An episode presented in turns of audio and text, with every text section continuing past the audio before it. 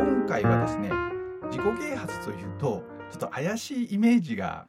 あのたくさんあるので、まあ、例えば高いとか本当に効果があるのかとかですねそういうあまり良くないイメージがいっぱいあるので実際に自己啓発を始めて、えー、効果が出た方結果が出た方に、えー、直接インタビューをさせていただいて自己啓発をする前と自己啓発をする後がどんなふうに変わったのかということを教えていただこうかなと思って、えー、今回収録しています。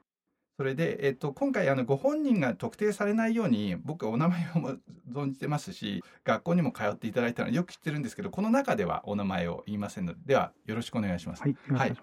僕も自己啓発というか本を読み出したりああいうナポレオンヒルとかデール・カーネギーみたいに読み出したのが多分二十歳ぐらいで。ですぐそれに飛びついてはわけではなくていろんなところに巡りめくってやっと誰にも教わらないでたどり着いたのがあの辺だったんですけど自己啓発始める前のこう自己啓発とかそういう能力開発に対するイメージってどんなのがありました、はい、あのー、ままああまり結論から言うとあんまりいいイメージはなくて、はいはい、耳から入ってくる感じですと例えばまあちょっと宗教っぽいとかあそうですよね、えー、あとは高い？高い、うん、あとスピリチュアル系とか、はいはいはい、なんかそういう方があなんか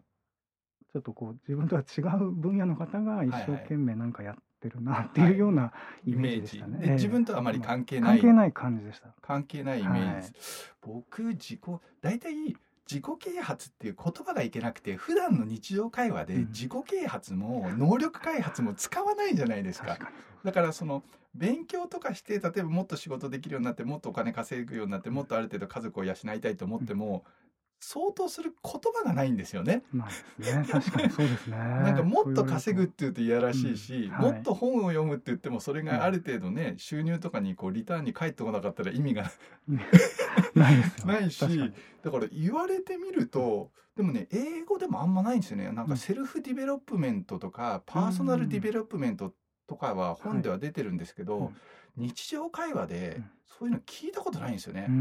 アメリカ人でもこう自己啓発というよりもやっぱりアメリカの場合はやっぱりお金を稼がないと成功者と思われない、えー、とこなので、はい、えー、あなんかちょっと言葉が良くないですね。確かに